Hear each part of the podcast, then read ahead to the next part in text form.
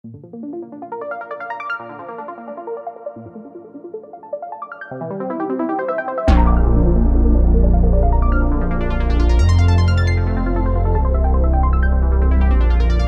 tal? ¿Cómo están? Buenas noches, muchas gracias por estar aquí pendientes, seguirnos en la videocolumna del Laboratorio de Periodismo y Opinión Pública. Perdón algunos ruidos por aquí ambientales, ya saben que desde la casa estos accidentes suelen suceder. Agradecerles eh, la paciencia, eh, ofrecer una disculpa, no estuvimos aquí la semana pasada, en los dos días, martes y jueves.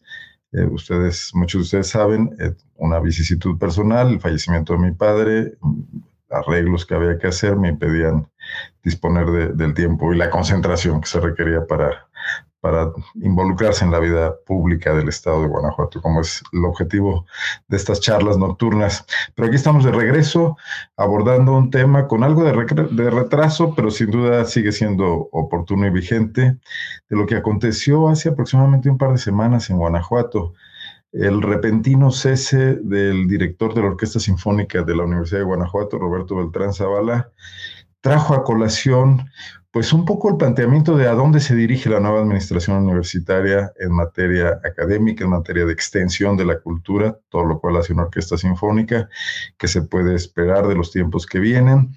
Eh, la, rectora Claudia Susana eh, señaló que se cerraban ciclos, que había un ciclo que se cerraba, no explico mayor cosa, no se cierran otros ciclos, por ejemplo, el del director de difusión cultural, Osvaldo Chávez, que continúa ahí, pese a no tener resultados muy brillantes.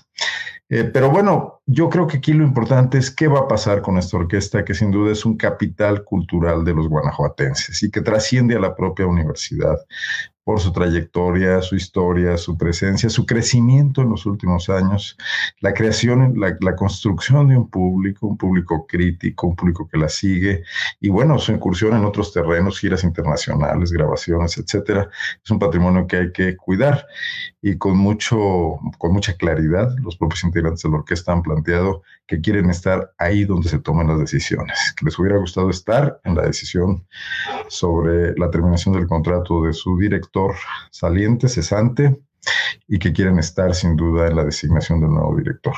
Bueno, pero para hablar de eso, pues tenemos a tres maestros integrantes de la Orquesta Sinfónica de la Universidad de Guanajuato, Héctor Fernández, Hugo Manzanilla y Fidel Berrones. Yo estoy muy agradecido de que hayan aceptado esta invitación a esta charla de hoy martes, martes guadalupano, por cierto. Bienvenidos, buenas noches, muchas gracias.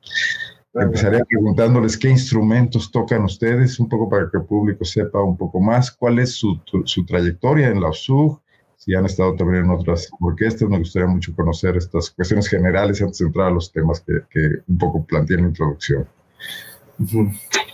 Bueno, buenas noches, muchas gracias por invitarnos a platicar esta noche. Pues yo soy oboísta de la orquesta, ya llevo 20 años en la agrupación. Antes de estar en Guanajuato estuve en la Orquesta Sinfónica de Aguascalientes también. Este, pues en ambas orquestas he sentido mucha, pues mucho placer trabajar.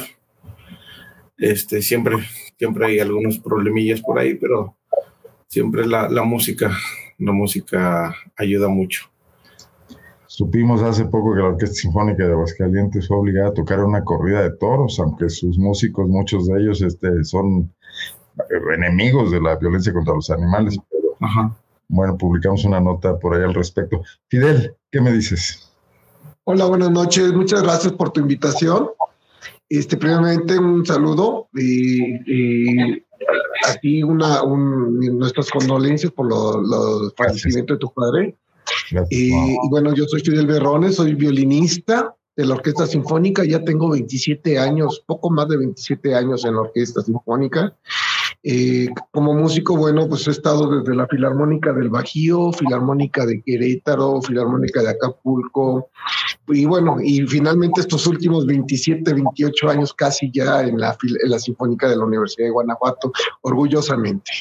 Gracias, originario de Guanajuato, supongo, ¿o no? No, ¿tú crees? Soy originario, originario del Gullo, Jalisco. Ah, pero mi juventud, ¿eh? sí, vecinito de aquí, pero mi juventud y mis estudios los inicié en Tamaulipas. Qué tiempos de la Filarmónica del Bajío con el maestro Sergio Cárdenas, yo recuerdo Así es. mucho cariño aquella época. Hugo. Hola, ¿qué tal? Buenas noches. Agradeciendo a Arnoldo la invitación, el espacio que nos brindas para pues, difundir ¿no? el sentir de los que integramos esta orquesta sinfónica de la Universidad de Guanajuato. Eh, yo soy de Mérida, Yucatán. Realicé mis estudios en la entonces Escuela Nacional de Música de la UNAM y al término me dediqué a lo que nosotros conocemos como freelance. Estuve pues, haciendo musicales, cubriendo extras en las orquestas del país, incluida la Orquesta Sinfónica de la Universidad de Guanajuato. Hace casi 16 años llegué por invitación de contrato de una semana y ya me quedé aquí. De hecho, eh, mi hijo el menor pues es nacido aquí en León Estoy eh, muy conmocionado con las historias eh, repentinas y la manera en que nos enteramos, como por ejemplo la salida de Roberto y la incertidumbre de saber qué va a pasar con nuestro líder artístico al interior de la orquesta donde elaboramos. ¿Por qué se vuelve tan complicado de pronto este aspecto? Recuerdo, por ejemplo, hace algunos años la salida de Alonso Escalante de la dirección del Teatro Bicentenario, eh, también alguien que desarrolló muchas cuestiones en el terreno musical en León. ¿Por qué, la, ¿Por qué la política envuelve de pronto a la cultura? Porque no es un terreno como neutral donde se podrían tomar decisiones de otro tipo y no las que vemos allá todos los días en la política abrupta. ¿Qué, creen que está pasando? ¿Quién, quiere entrarle a este primer? Bueno, a ver, eh, Fidel, Fidel, a ver, adelante. Mira, a ver, toda... Sí, es que me tarda un poco en llegar la voz y entonces ese retraso hace Vamos a hablar todos, así que adelante. Eh, mira, yo creo que toda institución tan grande, así como la Universidad de Guanajuato, es difícil que sean atendidas todas las necesidades por una sola persona o por un solo grupo de poder, porque hay mucha diversidad, hay mucha diversidad de profesiones, hay mucha diversidad de opiniones al respecto de las profesiones, hay mucha diversidad sobre los criterios organizacionales y sobre los criterios esto es algo que ocurre a todos los niveles, en todas partes, desde la panadería del barrio hasta la universidad. Eh, la actual rectora, la doctora Claudia Susana, menciona que hay que cerrar ciclos. Y es verdad, todos tenemos ciclos en la vida, ciclos importantes, ciclos dolorosos, ciclos formativos. Y en la sucesión de poderes, es muy complicado encontrar el balance sobre los hilos que controlan la dirección de una institución. Dentro de la universidad, la orquesta es muy vista, es muy pública, es como en donde se desemboca todo lo que corresponde a extensión cultural dependencia que nos rige como orquesta. Es parte medular de la, universidad, la extensión, así como la formación, la investigación y la difusión. Están escritos, ¿no?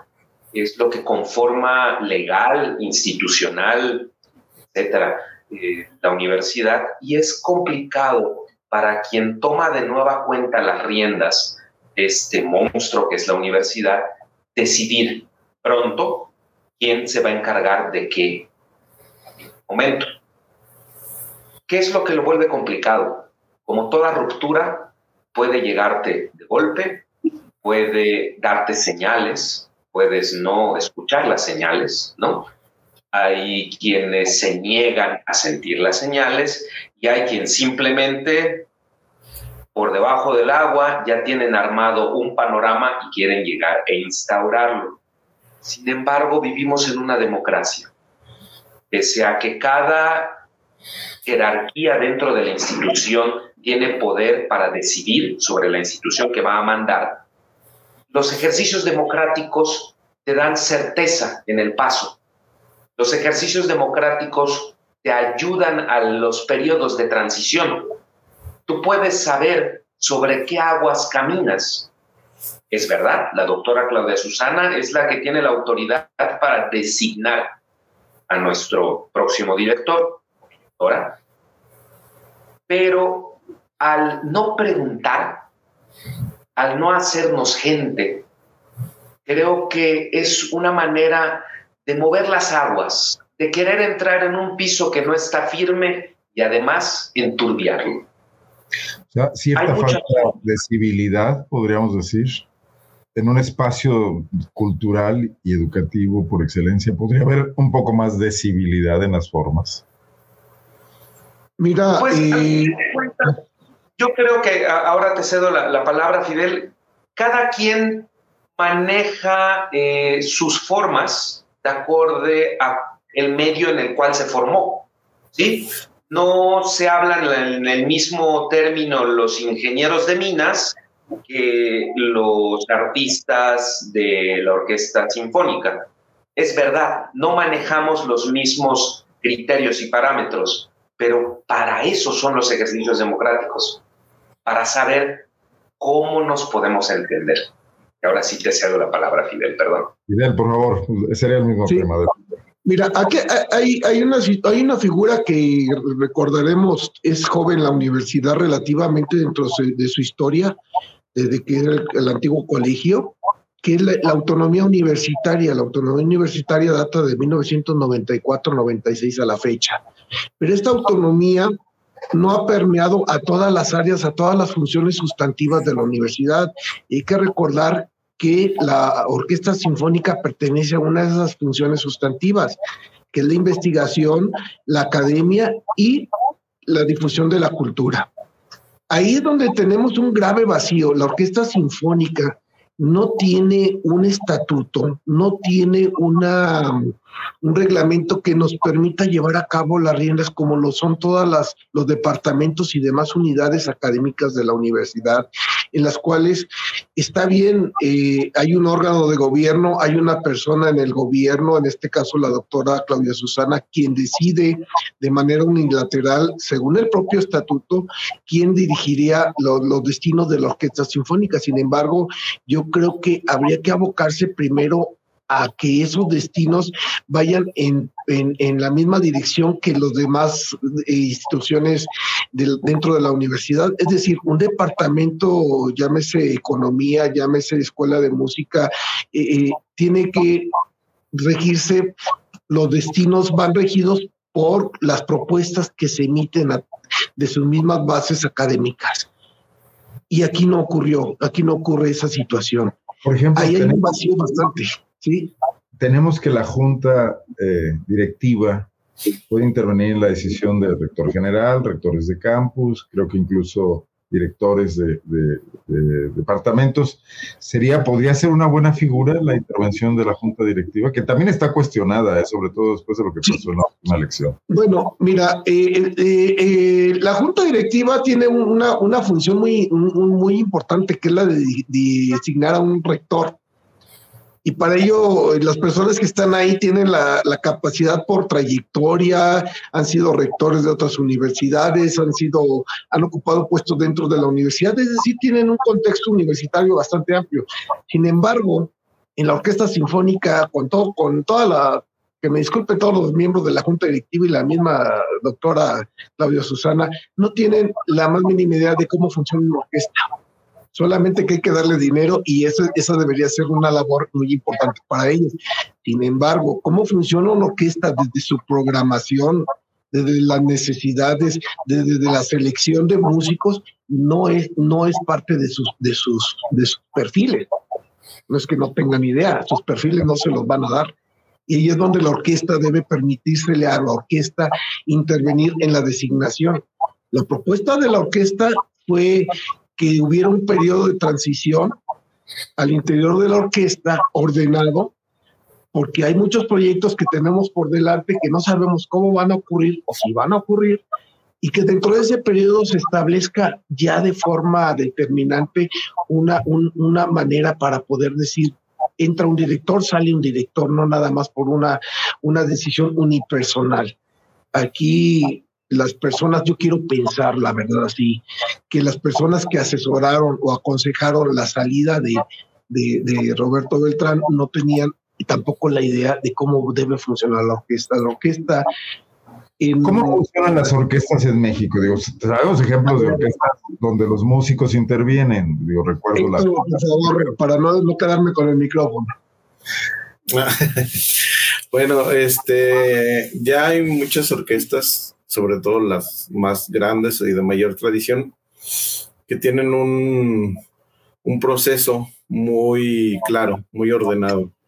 Al director que se escoge que generalmente lo, generalmente lo escoge la orquesta o lo propone la orquesta, este, se le da un contrato por un tiempo determinado, o sea, generalmente son cuatro años, con la posibilidad de, de volverlo a tomar, otro periodo. Este, en otras orquestas, como el, el puesto es muy visible, o sea, tener una orquesta sinfónica en un estado, una universidad, es realmente una, una, cuestión muy importante y muy, es, o sea, una orquesta puede ser una moneda de cambio, puede, puede ayudar a aumentar el prestigio de ese lugar, de esa orquesta, de ese, de ese estado. Y la cosa aquí es que muchas veces se toma como un puesto meramente político.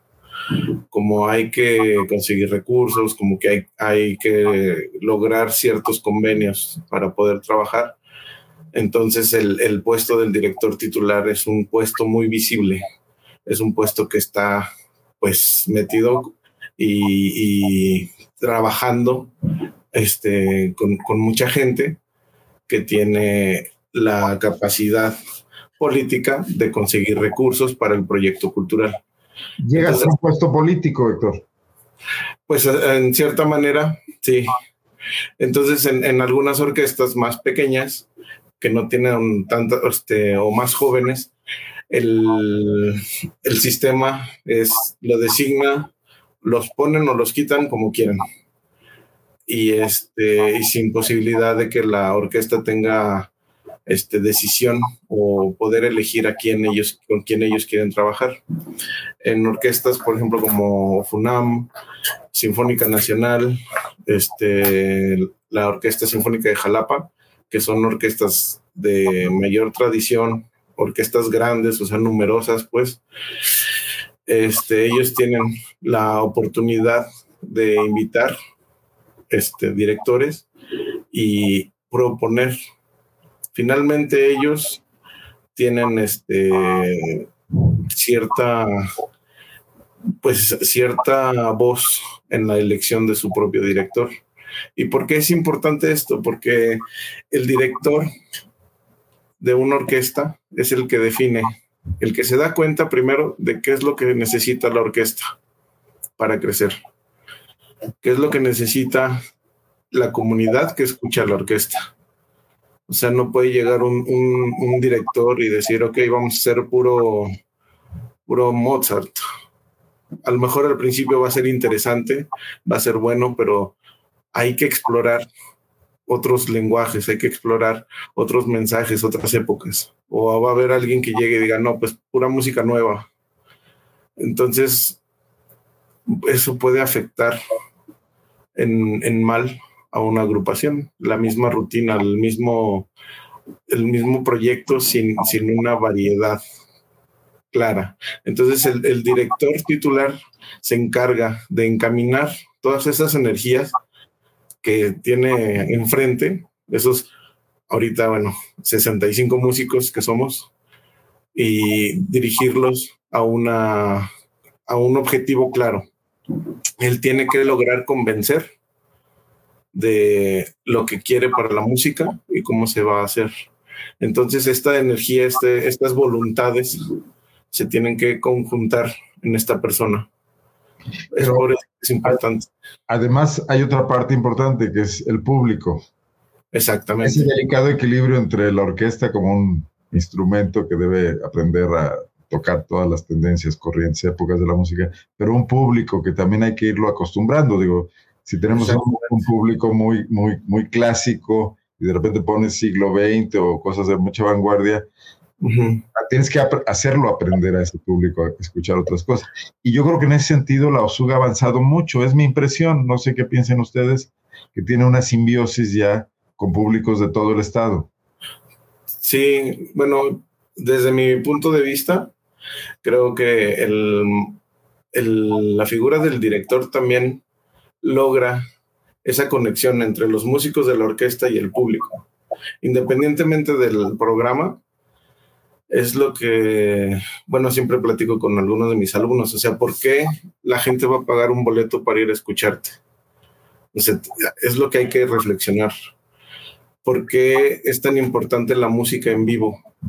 porque se genera una conexión más allá del sonido, más allá de lo visual. O sea, todo se, se, complementa y es una experiencia única.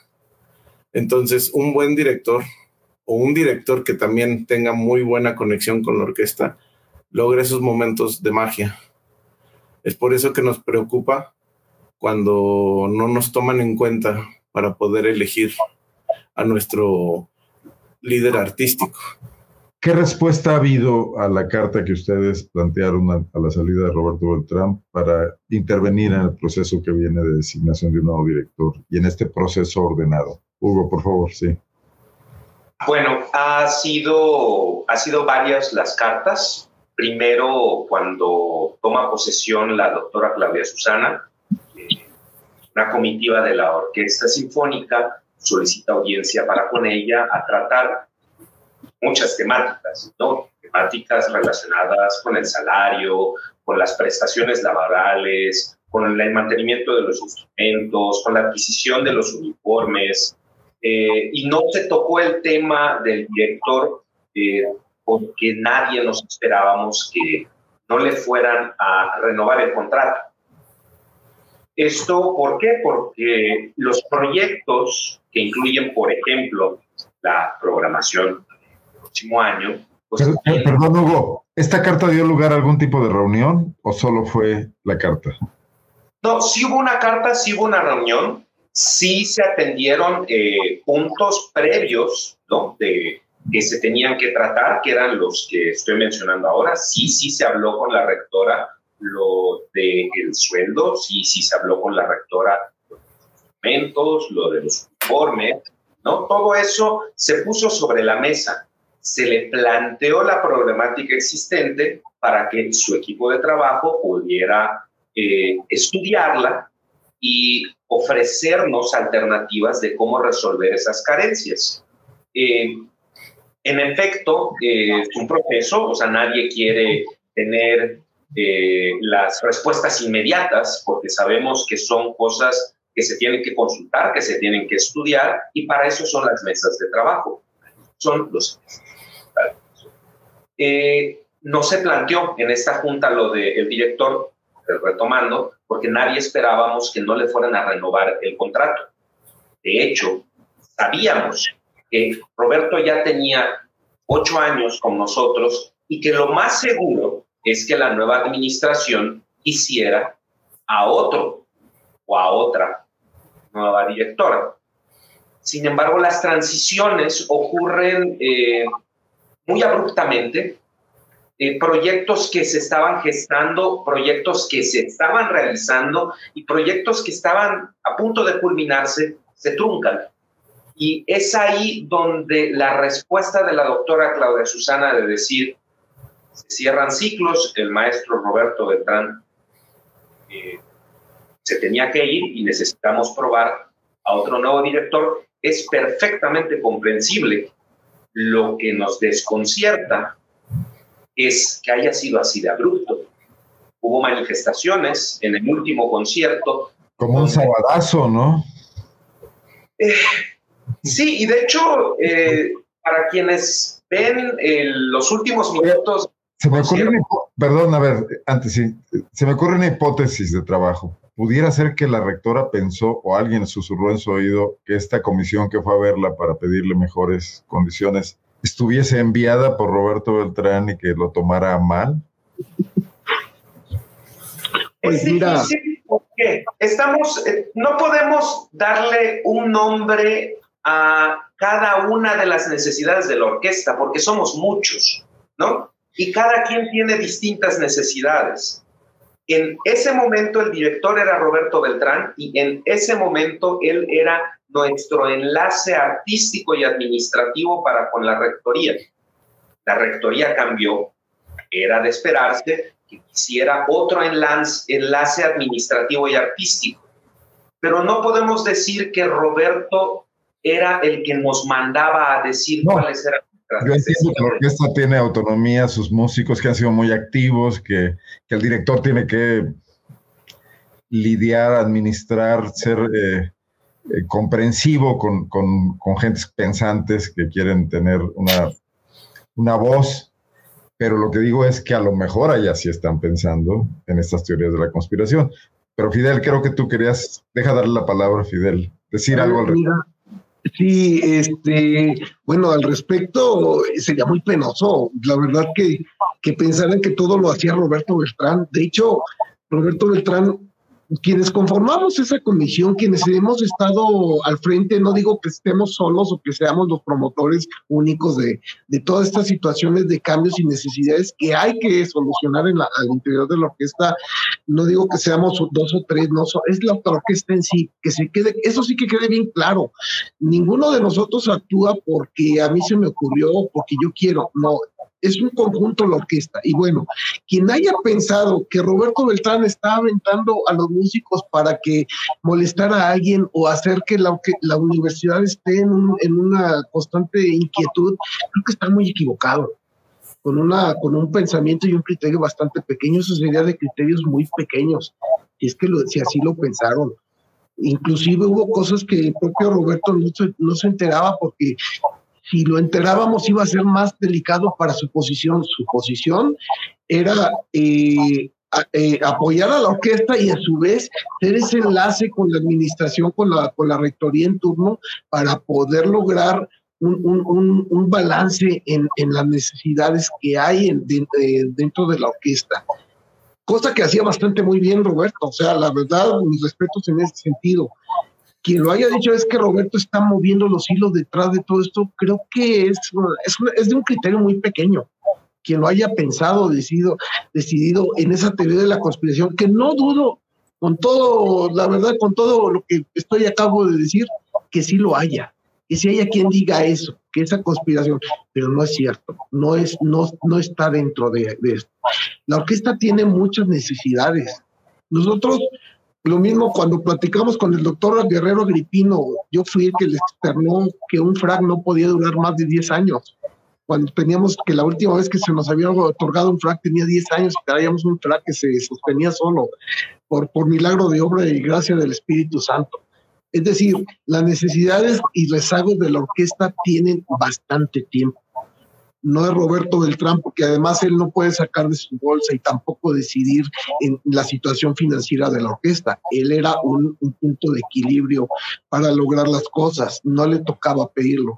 Cuando nosotros asumimos la intención de pedir todo esto, inclusive la situación del salario, porque seguimos en desventaja con otras orquestas, seguimos en una situación difícil con otras orquestas. Compañeros están buscando mejores ingresos en otras orquestas porque, como ya lo dijo Héctor, orquestas como OFUNAM, Sinfónica Nacional, Bellas Artes, pues nos triplican el salario. Entonces ahí esta situación para nosotros es grave no solamente para mi bolsillo de Fidel, sino para la propia institución, porque se le invierte a una persona tres, cuatro años, le eleva su nivel, mantiene un buen nivel y a los cuatro años busca otra orquesta en donde hay más competencia y todo lo que se le invierte. Conviertes en capacitador de músicos, como los periódicos que pagan mal a los reporteros. Efectivamente. y, y a final de cuentas volvemos a iniciar el ciclo. En vez de cambiar de ciclo, iniciamos el ciclo de cero necesitamos mejoras, mejoras salariales, necesitamos cubrir. Yo pago mi instrumento, yo pago mis cuerdas. Yo todavía, te lo, te lo digo, lo digo aquí, yo tengo una demanda ante la universidad porque no se me cubrieron desde el 2022 eh, los gastos de cuerda por una negativa del actual director de extensión cultural. Entonces, esos criterios no los impulsaba Roberto Beltrán, no le afectaban a Roberto Beltrán, me afectaban a mí como músico, le afectaron a mí y a otros músicos más. Entonces, ese criterio de decir, Roberto Beltrán es el que los está aventando, a Roberto Beltrán no le afectaba en el bolsillo, me afectaban a mí, le afectaban. Me atreví a hacer esa hipótesis por la abrupta eh, reacción de cesarlo. Yo no la abrupta reacción de cesarlo, yo, yo voy a pensar una cosa, porque he escuchado en gente que se dedica a la política. He escuchado buenos comentarios de la doctora Claudia Susana en cuanto a su persona. Entonces, e, eso a mí me deja con una cierta inquietud. Bueno, entonces, si ella tiene ese visto de, de, estas personas que se dedican a la política, es decir, una buena imagen, ¿por qué ella toma una decisión? No la tomó, no creo yo que la haya tomado de alguna manera este, de unilateralmente por sí misma mi, percepción es que recibió el consejo. Y creo que el consejo mayoritario es mi percepción, quiero dejarlo bien claro. Pienso que el consejo mayoritario lo pudo haber recibido el de mayor peso de parte del director de extensión cultural, que desafortunadamente no ha tenido una gestión mucho menos brillante. No digo lo que, lo que pienso exactamente, pero mucho menos brillante. Bueno, y que es inexplicable su ratificación así tal cual y que ese ciclo, como yo decía al principio, sea el único que no se cierra. Pero a ver, yo no sabía esto de la primera carta de esta reunión. Viene la segunda, que es cuando se enteran del despido de Beltrán y piden ustedes que ser tomados en cuenta para lo que viene. Es la segunda eh, comunicación. Y a esa me refería cuando les preguntaba si ha tenido una respuesta. No sé si le dejamos la palabra a Héctor. No, esa, esa, esa carta ya no fue respondida directamente a nosotros, ya todo se manejó en redes sociales, este, donde la rectora este, dice que hay que cerrar ciclos, pero a nosotros directamente no nos ha dicho nada. No hemos escuchado cómo va a ser el proceso. Usualmente la última semana de, eh, de trabajo es cuando recibimos de parte de el director titular la programación para el siguiente semestre, por lo menos. Este, esto con el fin de que nosotros también podamos estar preparados para saber qué es lo que tenemos que estudiar en vacaciones, a qué tenemos que dedicarnos un poquito más, porque luego hay obras que sí requieren mucho estudio, mucha preparación, pero pues ahorita no tenemos nada no sabemos qué vamos a tocar, no sabemos quién, quién va a ser nuestro líder artístico ahora. Se, según las redes, este, se está planteando el que sean puros músicos invitados, puros directores invitados para la siguiente temporada. Eso pues eso podría funcionar en una orquesta que tuviera un órgano colegiado que sirviera para, para tomar decisiones de tipo artístico. El problema aquí es que como va a haber muchos, muchos líderes, pues cada quien tiene su opinión de para dónde llevar el barco. El problema es que sin un rumbo fijo, pues es difícil que la orquesta pueda pues avanzar. Vamos a estar este, viendo izquierda, derecha, de frente, hacia atrás. Y pues no, no, o sea, esa es, la cosa de, de, un titular o de tener un órgano colegiado que ayudara como una comisión artística, algo así, que, que pudiera ayudar en estos temas. Podría servir que eh, una comisión de músicos determinar el programa del año próximo y que sean los directores invitados quienes se sometan a ese programa y no que los directores invitados traigan a la orquesta de aquí para allá, cada uno con un criterio diferente, como dice Héctor. Hugo. Bueno, el, por supuesto que tener un organismo colegiado que se podría llamar comisión artística solucionaría muchos problemas de programación y administrativos. El problema es que no está conformado y conformarlo en este momento eh, sería un sinsentido puesto que al no haber una cabeza, al no haber un proyecto claro, cada quien tiene su propia opinión y tiene derecho a tener su propia opinión. Es normal. No voy a opinar lo mismo que Fidel, no voy a opinar lo mismo que Arnoldo, no voy a opinar o que Héctor. Sin embargo, estamos aquí los cuatro reunidos hablando de un tema en común, tratando de encontrar, pues, si no una solución, por lo menos saber cuál va a ser la cuestión que unifique todos nuestros criterios para darle un rumbo. En este momento, tratar de conformar una comisión artística se vuelve muy difícil, puesto que todos aquellos que quieran defender su postura van a ser reacios a acompañar la postura de alguien más. Entonces, no solamente no nos podemos poner de acuerdo en tiempos prácticos, porque además podríamos decir, voy a mencionar eh, cosas que son eh, irreales, ¿no? O sea, para no poner un nombre, simplemente un ejemplo. Podríamos traer al director de Timbuktu a dirigir un programa de música de Botswana. De acuerdo, pero va a haber gente que quiera traer a un director de Argentina a dirigir un programa de música de Australia. Y en lo que nos ponemos de acuerdo, ya llegó el momento de que empiecen los conciertos. Ya tenemos en tiempo las necesidades de la música, las necesidades de la orquestación. Necesitamos saber a quién hay que pagarle los derechos para la ejecución de la música. Es muy complicado. No es nada más decir, yo escuché en la radio tal pieza y vi en YouTube que dirigía esta persona muy bonito. Vamos a traerlo. Bueno, y si esa persona tiene otro compromiso, y si esa pieza necesita pagar los derechos de ejecución a determinada editorial que como estamos en Latinoamérica, necesitamos pagar esos derechos a veces, en el mejor de los casos, a Estados Unidos. Hay otras veces que hay que pagar los derechos a Europa, hay que pagar los derechos a Escandinavia, y si no se pagan los derechos a tiempo, estamos incurriendo en un delito, porque estamos violando los derechos artísticos y de autoría para poder hacer lo que es nuestra materia de trabajo, que es reproducir la música. Si eso hubiese existido antes, eso podría resolver nuestro problema ahora.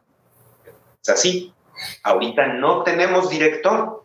Ahorita necesitamos que eso estuviera previsto. Para esas son las transiciones. Para eso son los periodos de los ejercicios democráticos.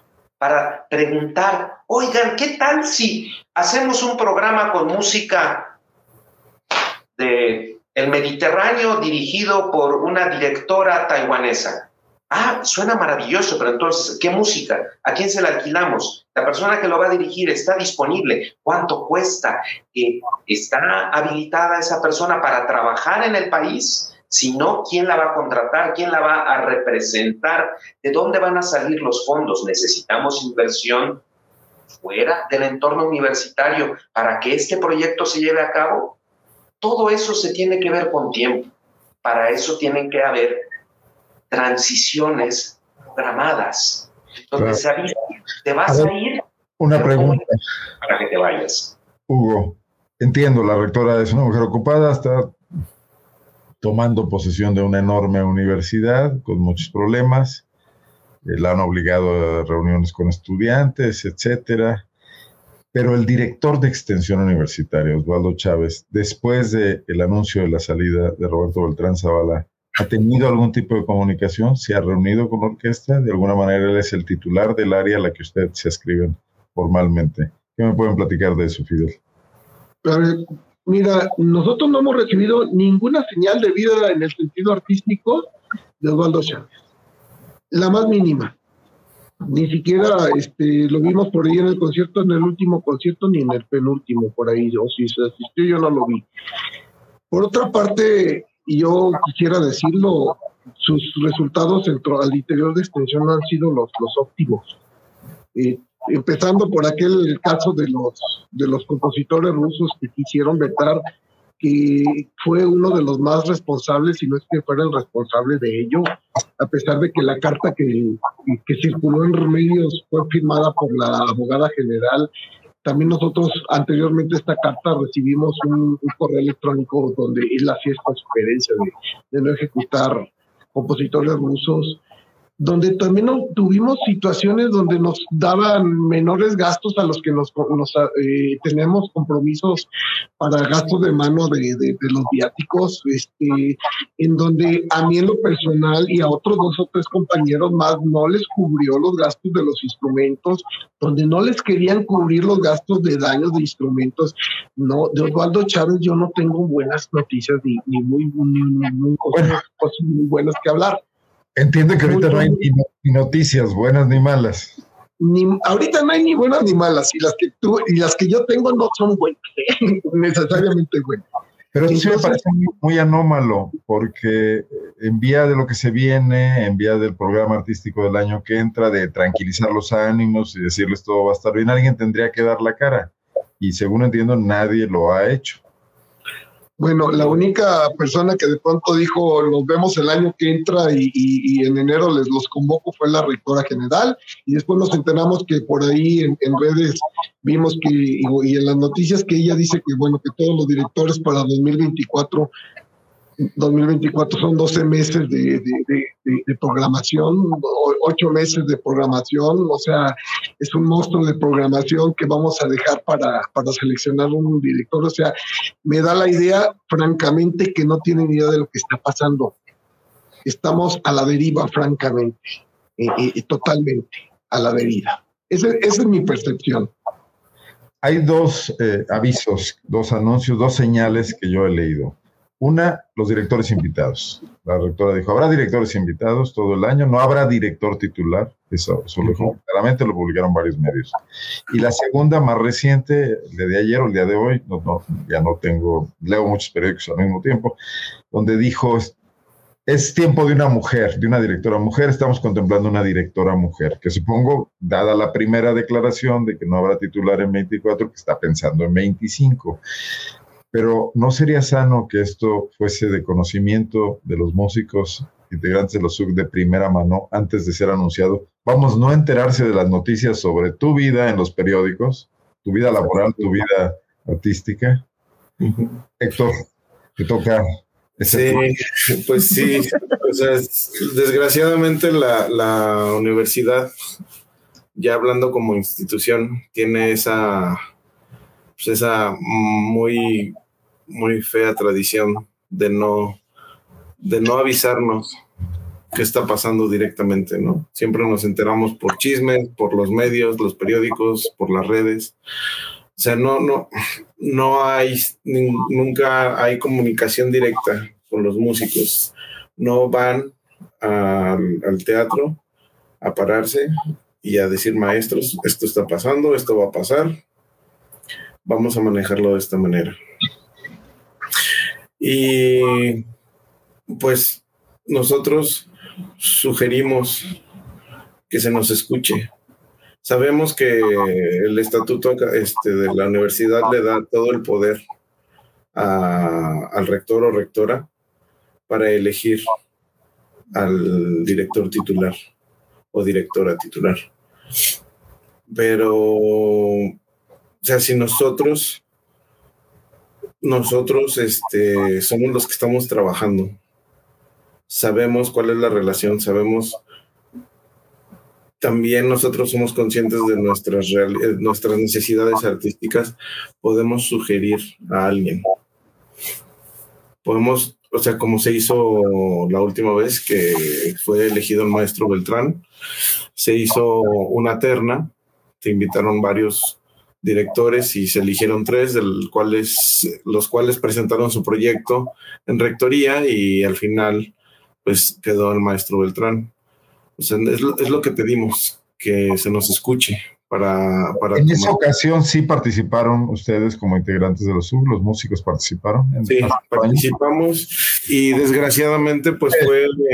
Digo, es, un piso mínimo, digo, habría que caminar de ahí a mejores cosas, no retroceder. En peligro de retroceder esta vez. Ajá, y, y, esa vez también fue bajo las mismas circunstancias, desgraciadamente. O sea, de un año a otro, de repente nos quedamos este, sin director. De hecho, fue a mitad del año que nos quedamos sin director. Este, había una gira ya a Italia en, en camino, o sea, ya estaba todo armado y organizado para que fuéramos a Italia y no teníamos titular. Entonces sí, obviamente, pues entendemos que, se tienen que tomar decisiones fuertes y drásticas para que todo esto salga adelante. Pero ¿por qué siempre hacer las cosas así? Ahorita tenían la, la oportunidad de mostrar civilidad, de mostrar una transición limpia, de mostrar que en la universidad se pueden hacer las cosas bien. Y le hubieran dicho al maestro Beltrán, ok, organiza tu salida, ya no, ya, ya no vas a seguir para el 2025, pero te damos este año para que cierres los proyectos que se quedaron pendientes, como decía el maestro Fidel, este, y que conduzcas o guíes el camino para encontrar a, un, a un nuevo titular, un nueva titular. O sea, no, no, nosotros estamos en busca de alguien capaz, hombre o mujer, no importa, pero que sea capaz, que, pueda trabajar con nosotros y nosotros trabajar con esta persona. No hay favoritos, o sea, está abierto es que sea alguien capaz. ¿Cómo se hace este proceso? O sea, la orquesta audiciona con los, con los directores, los escucha dirigir, escucha sus planes y proyectos. ¿Cómo se toma esta decisión para que la gente la entienda? Sí, Hugo. Bueno, eh, digamos, si es que se decide que la orquesta participe y tenga voz, como, como debería ser pues, lo deseable. Adelante. Bueno, la perspectiva es personal de cada uno de los músicos que integran esta orquesta.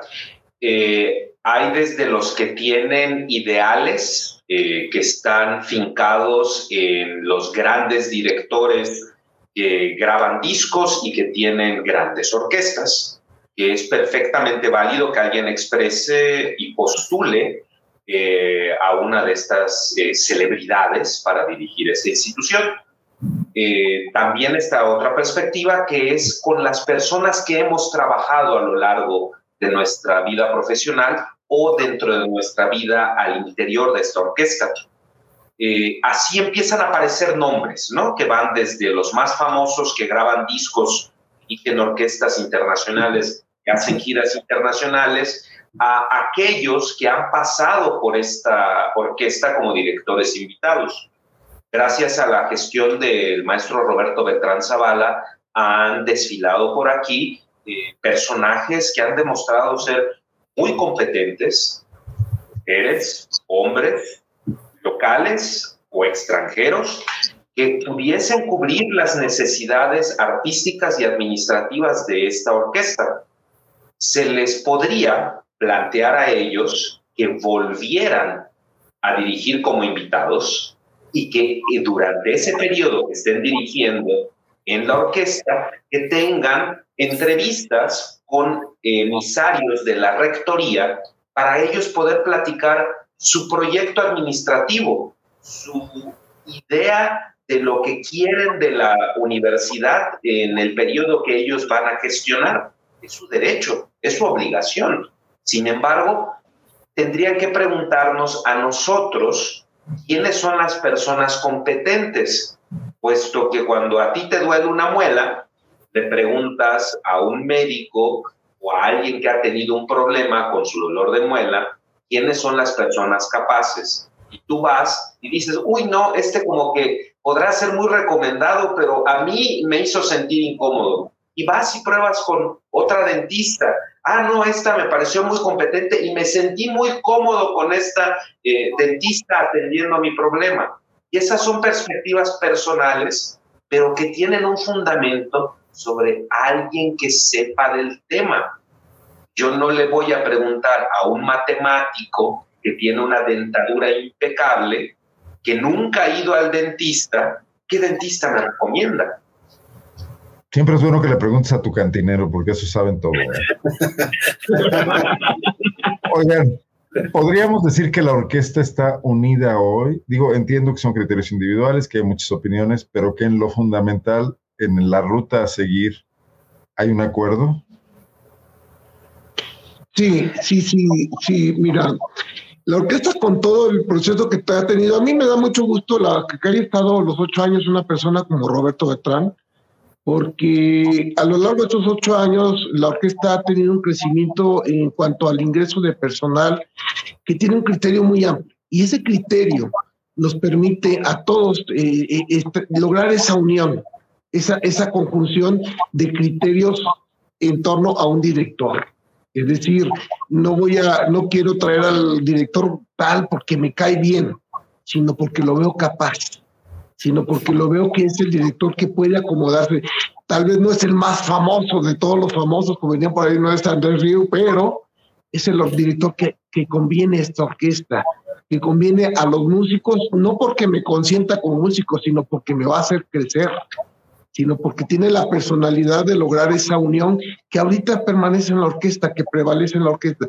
Sí, la orquesta está unida, porque lo hemos visto a los compañeros cuando, cuando algo ocurre, como fue el caso de, de, este último concierto, que, que, todos terminamos conmocionados por la noticia, bueno, dijeron, pues vamos a hacer algo porque esto no se puede quedar así, y hubo una participación de la totalidad de la orquesta.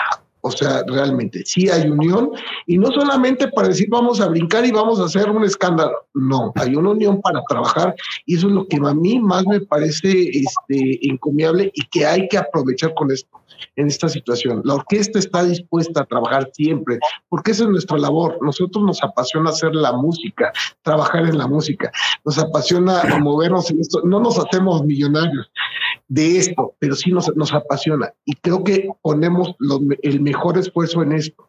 Y precisamente por eso estamos, hay una unión.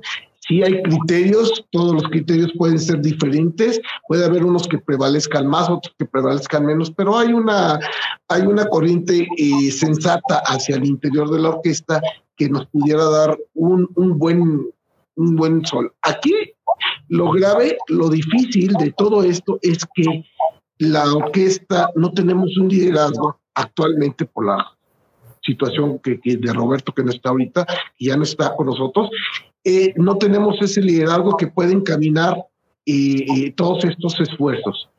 Sí, nos podemos encaminar entre nosotros, pero va a ocurrir varias situaciones, como lo dijera eh, el maestro Hugo, no vamos a, estar totalmente de acuerdo y vamos a sacar un poquito a regañadientes los acuerdos, pero sí, sí hay, sí hay ese criterio. Yo así lo pienso. ¿No sienten que la, que la, que la OSU con esta actitud que a mí me parece legítima, me parece democrática, me parece parte de un organismo vivo, de reclamar sus derechos, de protestar, de colocarse brazaletes cuando tienen alguna cuestión, de ahora poner unas mantas y, manifestar su desacuerdo con la decisión tomada por la Rectoría General de cesar al director.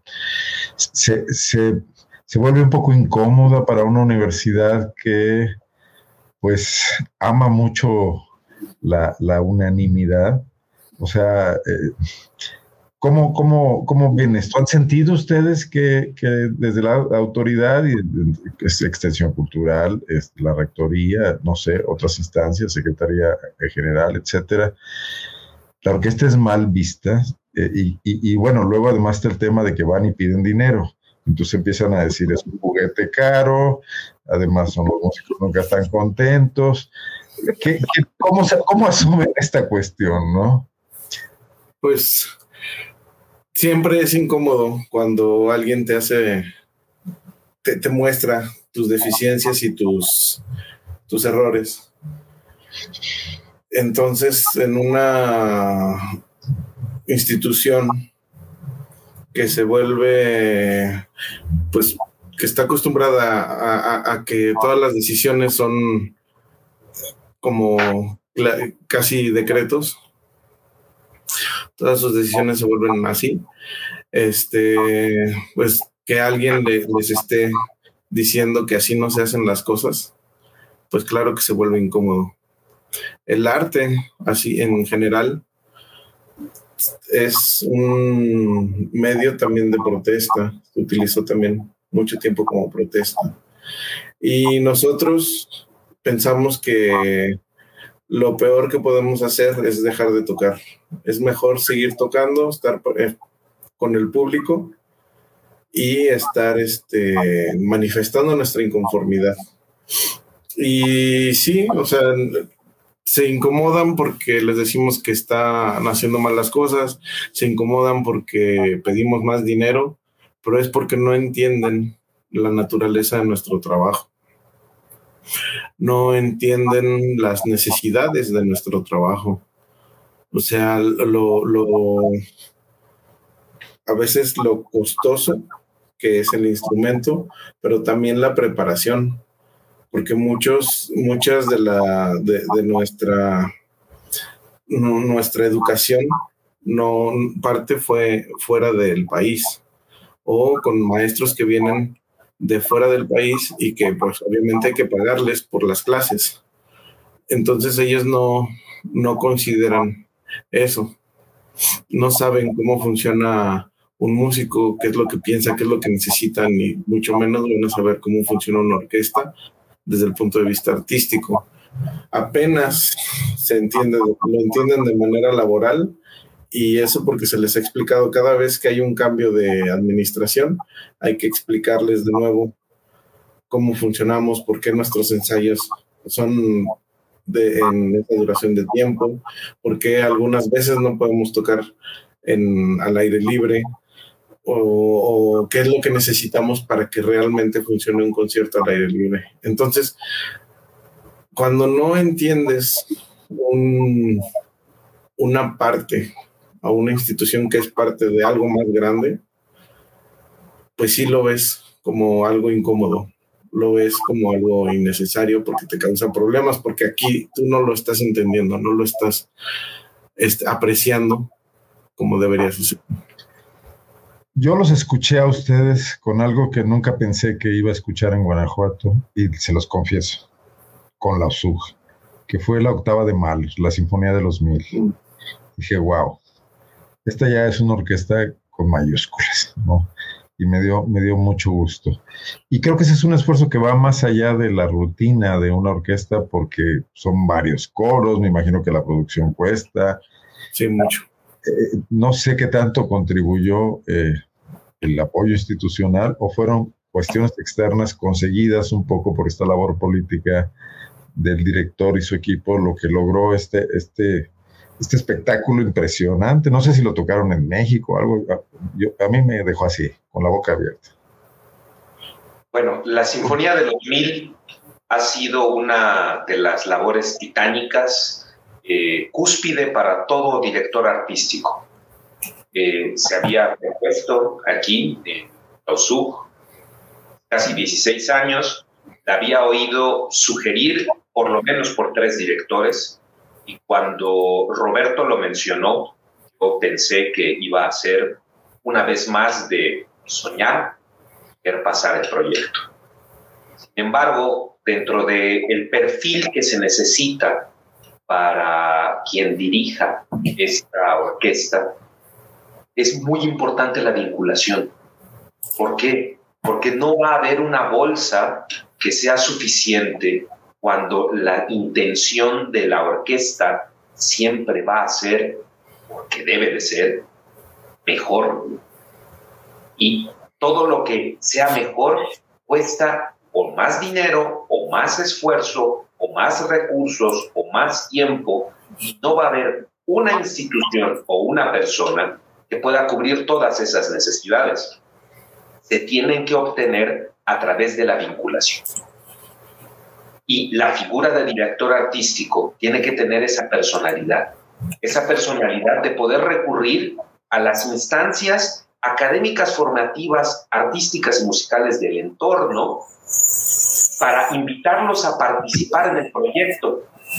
Y participar en este proyecto implica muchas de las veces también formarlos y capacitarlos para que estén a la altura del proyecto.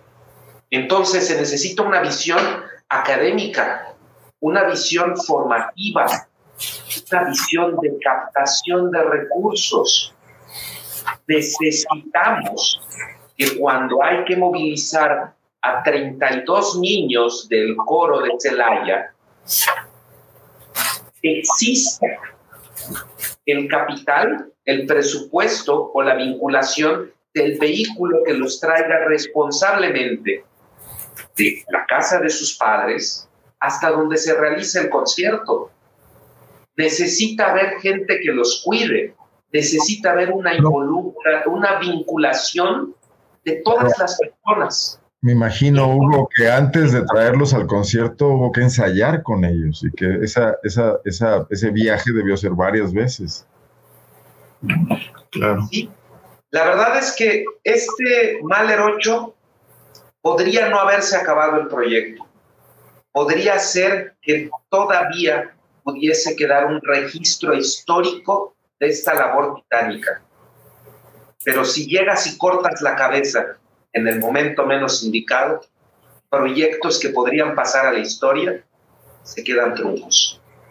Y son cosas que la gente no ve, son cosas que no le permiten a nuestro entorno social y geográfico creer en su orquesta, de que ya no es una orquesta menor, de que tenemos todo para ser una de las mejores orquestas del país, pero necesitamos apoyo, necesitamos liderazgo, necesitamos estar vinculados con nuestro entorno. Y los proyectos titánicos, eso es lo que logran, empatía, que la gente salga con sus camisetas. Mis hijos cuando van a su escuela con su camiseta de Mahler 8, sus compañeritos identifican que es la Sinfonía de los Mil y no saben nada de música, no saben nada de la administración universitaria, pero saben que esos niños tienen un papá que hizo la labor titánica de tocar la Sinfonía de los Mil y lo llevan en las camisetas. Eso es identidad, eso es crecimiento, eso es extensión cultural. Eso es lo que hace que los que no seamos oriundos nacidos de Guanajuato sigamos aquí, porque queremos un proyecto que nos represente, que nos identifique, que una a nuestra sociedad. Eso es lo más importante. Gracias, Hugo. Eh, no sabía que había camisetas de Mahler 8. ¿Dónde se consiguen? el mercado podemos hacer un favor. Oigan, no sé si quieren abundar sobre este tema. Yo, ya son las 10 de la noche, tenemos una hora platicando. Les dije que sirve muy rápido. No hay tampoco por qué cortarlo ya. Hay que ya tener un aterrizaje suave. Se habla ya de algunos nombres. Se menciona a Londra de la Parra cuando habló la rectora de una mujer. No sé, Iván López Reynoso, que es guanajuatense, he escuchado por ahí. Desde luego no son nombres, podrán venir como invitados, etcétera, en base a este, a este plan que hasta hoy se conoce, si podemos llamarle plan de directores invitados durante un año, que ustedes ya dijeron cuáles son los bemoles de esta situación. Pero ustedes, ¿qué piensan? ¿Qué perfiles ven en el horizonte? Si se vale especular un poquito, si quieren hacerlo. Mira, voy a, voy a adelantarme un poquito ya. Yo no creo que, para empezar, que se, se tenga que tomar todo un año para decidir sobre un director, pero sí sobre un plan y sobre, un, y sobre una convocatoria con los músicos. Es decir, hay que hablar con los músicos, hay que conformar una comisión seria, una comisión y, dar, y dar un proceso, conformar un proceso para la selección.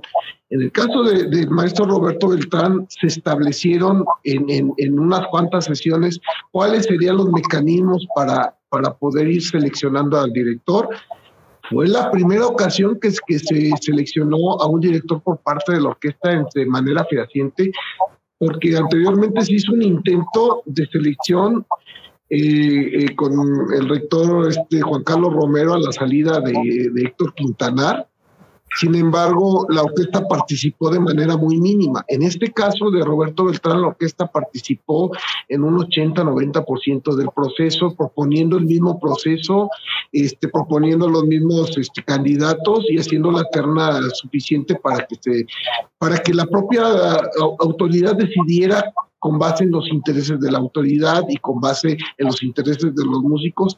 Y el resultado fue el que vivimos con Roberto Beltrán. Digo, el ejemplo más grande que tenemos no es el único, fue la Sinfonía de los Mil.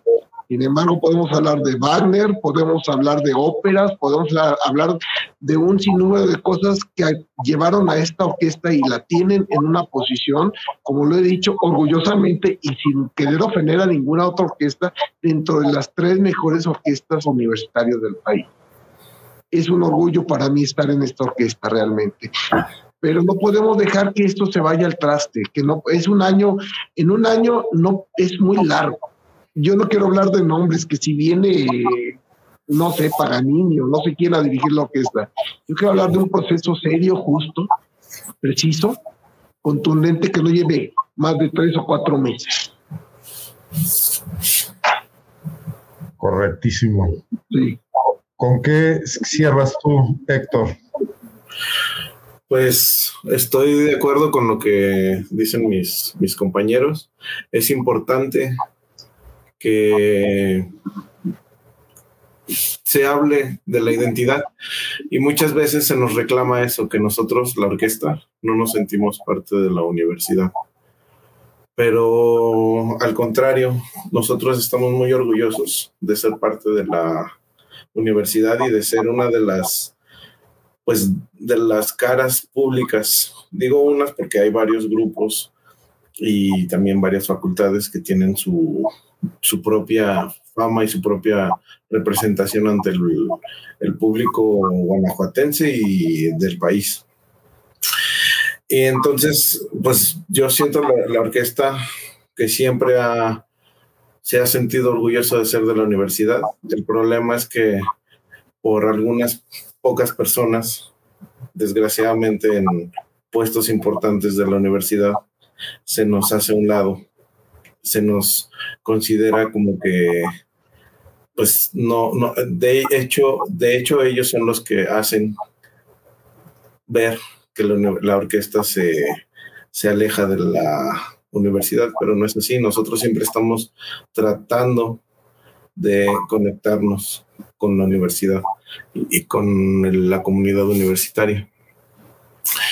Entonces, este, pues lo único que me queda por decir es que espero que nos escuchen, que nos permitan participar de este proceso, que es muy importante para la orquesta, pero también para la, gente en Guanajuato y para el país, porque es una de las orquestas universitarias más, más viejas de, de México. Entonces, este, es, estamos en un momento en donde pues ya se hicieron, se tomaron malas decisiones. Creo que todavía están a tiempo de, poder componer el rumbo para que salga de la mejor manera posible. Y pues sí, quedan muchas cosas, muchos, muchas problemáticas pendientes para la, la como la recuperación de algunas plazas que pues no se ha, no se ha tenido la, pues aparentemente la voluntad de luchar por restituir o hacer crecer a la orquesta en sus números. Éramos 90, ahorita ya somos 65. Y ¿En qué lado ocurrió esta reducción? Eso fue más o menos en como unos, que serán 8, 10 años más o menos, que empezó los ciclos, como se dice, se cumplen, ¿no? Entonces no la gente... vacantes. ¿Cómo, perdón? No se suplen vacantes. Exactamente, mucha gente se pues empieza a, jubilar, que es el proceso normal y natural de cualquier trabajador, incluso artista. Y este el problema es que la institución ya no busca llenar o conseguir plazas para llenar esas vacantes. Entonces, Luego, aparte, tenemos la situación de que, como lo menciona el maestro Fidel, algunos compañeros buscan una mejora salarial y se van a otras orquestas y entonces agarran esa plaza y la llevan a otra adscripción de la universidad. Entonces eh, ahí se van reduciendo poco a poco los números. Pues mayor, mayor mérito haber logrado hazañas como la Sinfonía de los Mil con 65 músicos. Exactamente. Para, para eso se, se invitaron a muchísimos, muchísimos músicos extra, aparte de, obviamente, el coro enorme que estaba con nosotros. Y esa sinfonía de los mil este, bien lo decía este, el director de la Sociedad Mahler, que muchos músicos en su vida no la tocan, porque es una obra muy grande. Un gran esfuerzo colectivo. Exactamente, y monetario. Entonces, nosotros tenemos la fortuna de haberlo hecho dos veces en, en un par de años. Entonces, Creo que eso se debe en gran parte a la capacidad del maestro Beltrán de conjuntar voluntades, de lograr que la gente crea en el proyecto, porque muchas veces hay proyectos que valen mucho la pena, pero no se, no se les hace caso porque la persona que los presenta no tiene ese peso, no tiene ese carisma para, para lograr convencer y el maestro Beltrán tiene eso. Pues va, a ser difícil eh, llenar ese hueco. Digo, la orquesta está ahí, la orquesta sigue siendo la misma, requiere ser escuchada. Yo creo que una de las virtudes de Beltrán fue sin duda escuchar a sus músicos y hacer las cosas de forma conjunta. Y quiero decirles que yo entrevisto a mucha gente en este programa y aparte en otros lugares, políticos y toda clase de gente, y siempre es una batalla estar tratando de sacar para que se manifiesten y poder este, arrancar algunas pocas verdades, ¿no? Y al revés de eso, aquí sentí un diálogo franco, honesto, de personas, sin, sin una actitud grilla. Eh, yo creo que la orquesta debe ser escuchada por los directivos universitarios. Veo una actitud, además de apertura, de sana protesta, no de juego de golpes bajo la mesa, sino de mostrar siempre las cartas. Creo que es un gran valor universitario, esa, esa, vocación al diálogo. Y no me queda más que desearles que en el próximo año eh, la universidad se porte a la altura de su orquesta, ahora sí que al revés, eh, y, y, que logren salir de este trance, ¿no? Pero además, pues me gustaría volverlos a invitar conforme caminen los meses y veamos cómo van las cosas yo encantado de la vida de volverlos a recibir acá para seguir al pendiente de este proceso que me parece muy importante. Sí, con gusto. Y muy agradecido de, que hayan aceptado esta posibilidad de charlar. De verdad es que me, me, me, quedo muy satisfecho de, de, este, de esta videocolumna. No sé si alguno de ustedes quiere agregar algo más. Solamente agradecerte la invitación y hacer mención de que lo que queremos es ser escuchados. No queremos demostrar que tenemos la razón, Solamente queremos tener el derecho a opinar porque sabemos que nuestras sugerencias están dedicadas a un bien común. No son exigencias por un capricho personal, están dirigidas a que a todos nos vaya mejor que merecemos ser escuchados por eso.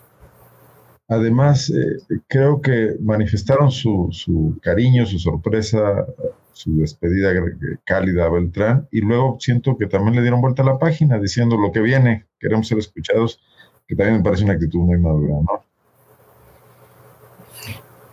Este, pues sí, digo, eh, el, el, clásico dicho del mundo del artista, hecho debe continuar. Entonces, este programa. Sí, debemos seguir adelante.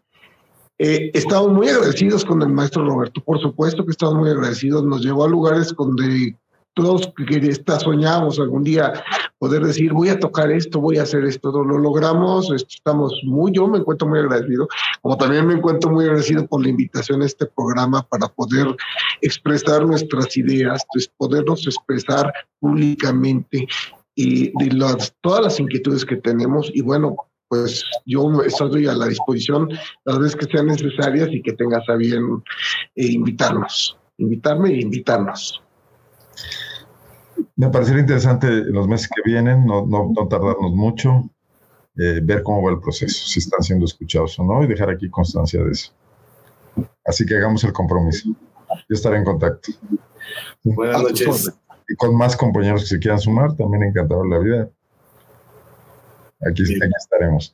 Pues muchísimas gracias, Héctor Fernández, Fidel Perrones y maestro Hugo Manzanilla, los tres maestros. Una, una grata noche, me hicieron el día eh, a darle y que el, el, show debe continuar. Así es. Así que buenas noches. Muchas gracias a la gente que nos siguió, que nos vio, que estuvo escribiendo, que le mandó muchos saludos a los SU, que, que, que se mostró además congratulada con algunos de los mensajes que aquí se dijeron. Muchísimas gracias. Nos vemos el jueves. Jueves vamos a hablar de política, ¿no? Cuenta con políticos que no son tan truculentos. Los jóvenes de Movimiento Ciudadano en Guanajuato, a ver qué van a hacer ahora que se les fue el gobernador de Nuevo León, Samuel García, cómo van a resolver este problema aquí en el Estado. Platicaremos con Juan Pablo Delgado, Yulma Rocha y eh, Desiree, también la diputada Desiree. Pues nos vemos el jueves. Muchísimas gracias, maestros. Muy buenas noches. Hasta pronto. Buenas noches.